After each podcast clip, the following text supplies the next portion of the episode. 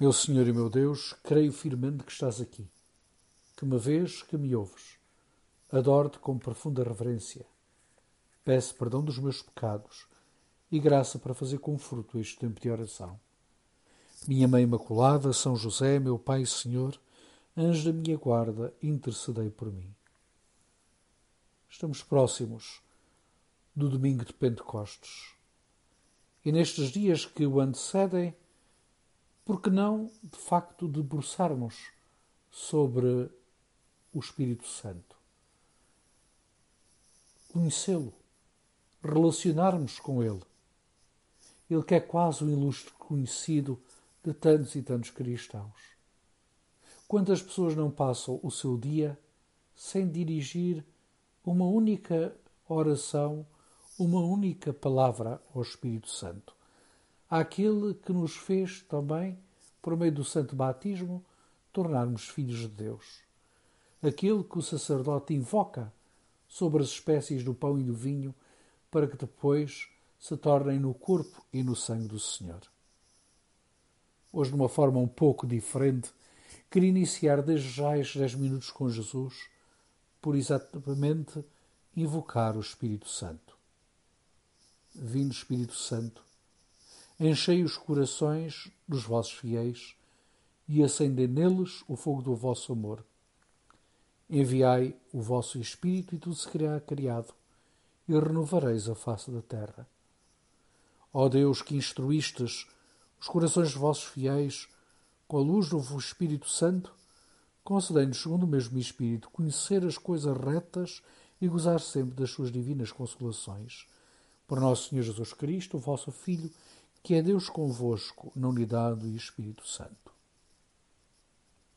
Esta oração final desta, desta oração ao Espírito Santo dizia conhecer, concedei-nos, segundo o mesmo Espírito, conhecer as coisas retas e gozar sempre das suas divinas consolações.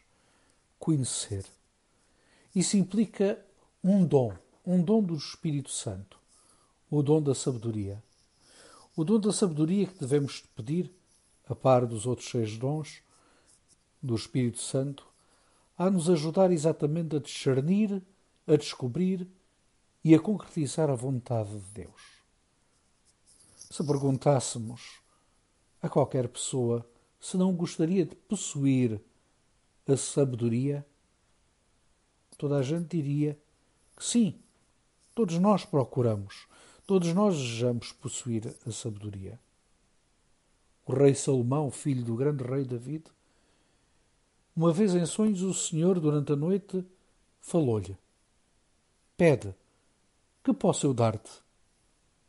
No que Salomão respondeu com o pedido da sabedoria. O Senhor continuou: Já que me pediste isso, e não uma longa vida nem riqueza, mas sim o discernimento para governar com retidão, dou-te um coração sábio. Para Salomão, mais importante não era as riquezas, nem uma vida longa, nem era o poder, era a sabedoria, para poder, enquanto rei, poder dirigir, governar o seu povo segundo a sabedoria, a vontade de Deus. Certamente que, ainda que todos hoje desejemos a sabedoria, ainda muitos, ainda que hoje muitos a procurem nos lugares do saber, das universidades, a verdade é que esta sabedoria que nós muitas vezes humanamente procuramos não é a sabedoria de Deus, é a sabedoria dos homens. E porventura, muitas vezes também, ela não está com prioridade. Se Deus nos aparecesse, por assim dizer, em sonhos como a Salomão e nos perguntasse o que é que nós desejávamos, certamente que a sabedoria não estaria no primeiro, ou nem no segundo, e nem talvez no terceiro lugar. Como dizia, a sabedoria que muitos procuram e vão desenvolvendo neste mundo poderemos dizer que é diferente daquela de Deus. A sabedoria dos homens muitas vezes cega-os, pode-os chegar.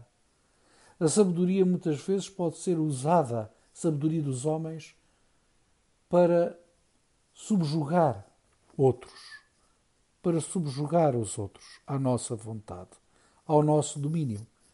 E pode ser, digamos assim, exatamente uma sabedoria para dominar os outros.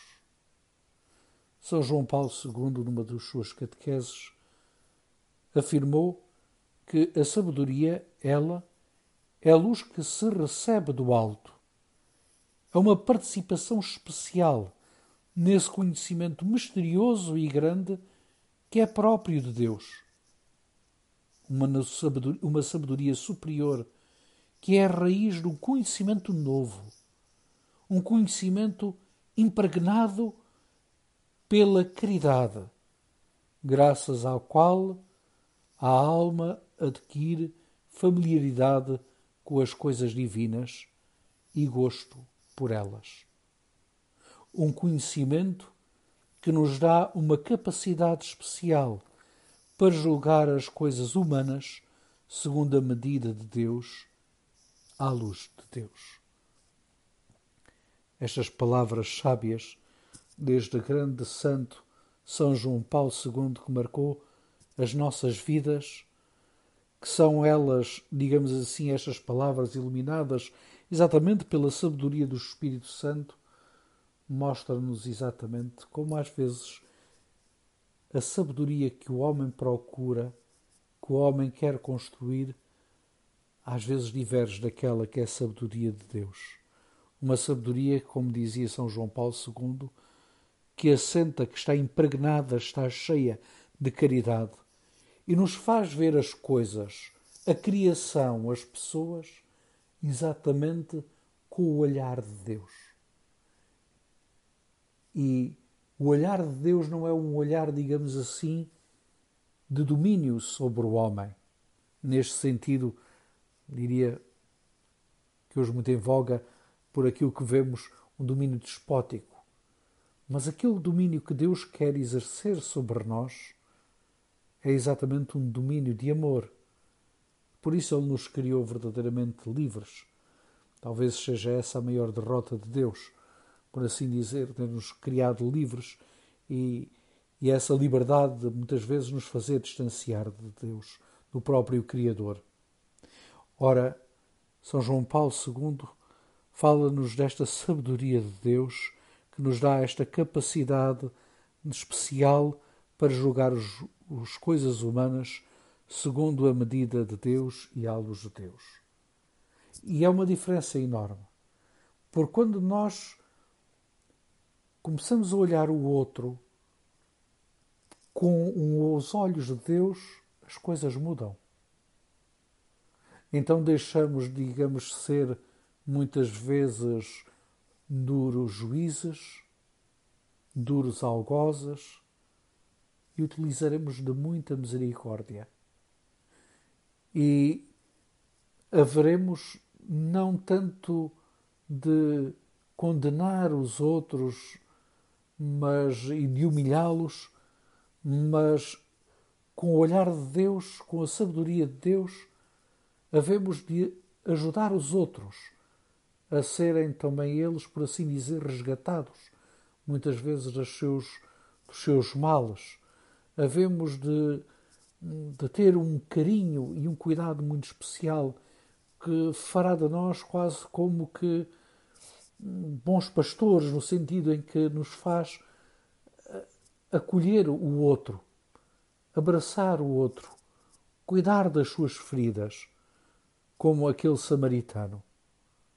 A sabedoria de Deus faz-nos olhar para a vida de forma completamente diferente alarga-nos os horizontes, faz-nos perceber que a nossa vida não tem os limites do tempo que vivemos neste mundo, mas que a nossa vida está muito para lá deste tempo de peregrinação e nos faz compreender a dor, o sofrimento, a cruz, as alegrias, tudo aquilo que faz parte do nosso dia a dia, faz-nos perceber de uma forma diferente, muito mais ampla, muito mais abrangente.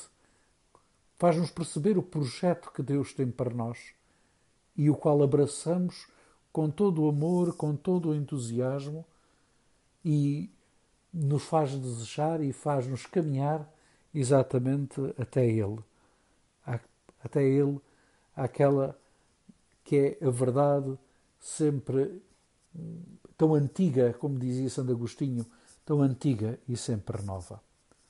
Que o Espírito Santo sempre ilumine os nossos passos e nos ajude sempre a desejar, nos faça sempre desejar o dom da sabedoria para descobrir sempre qual a vontade de Deus para a nossa vida e a podermos assim realizar.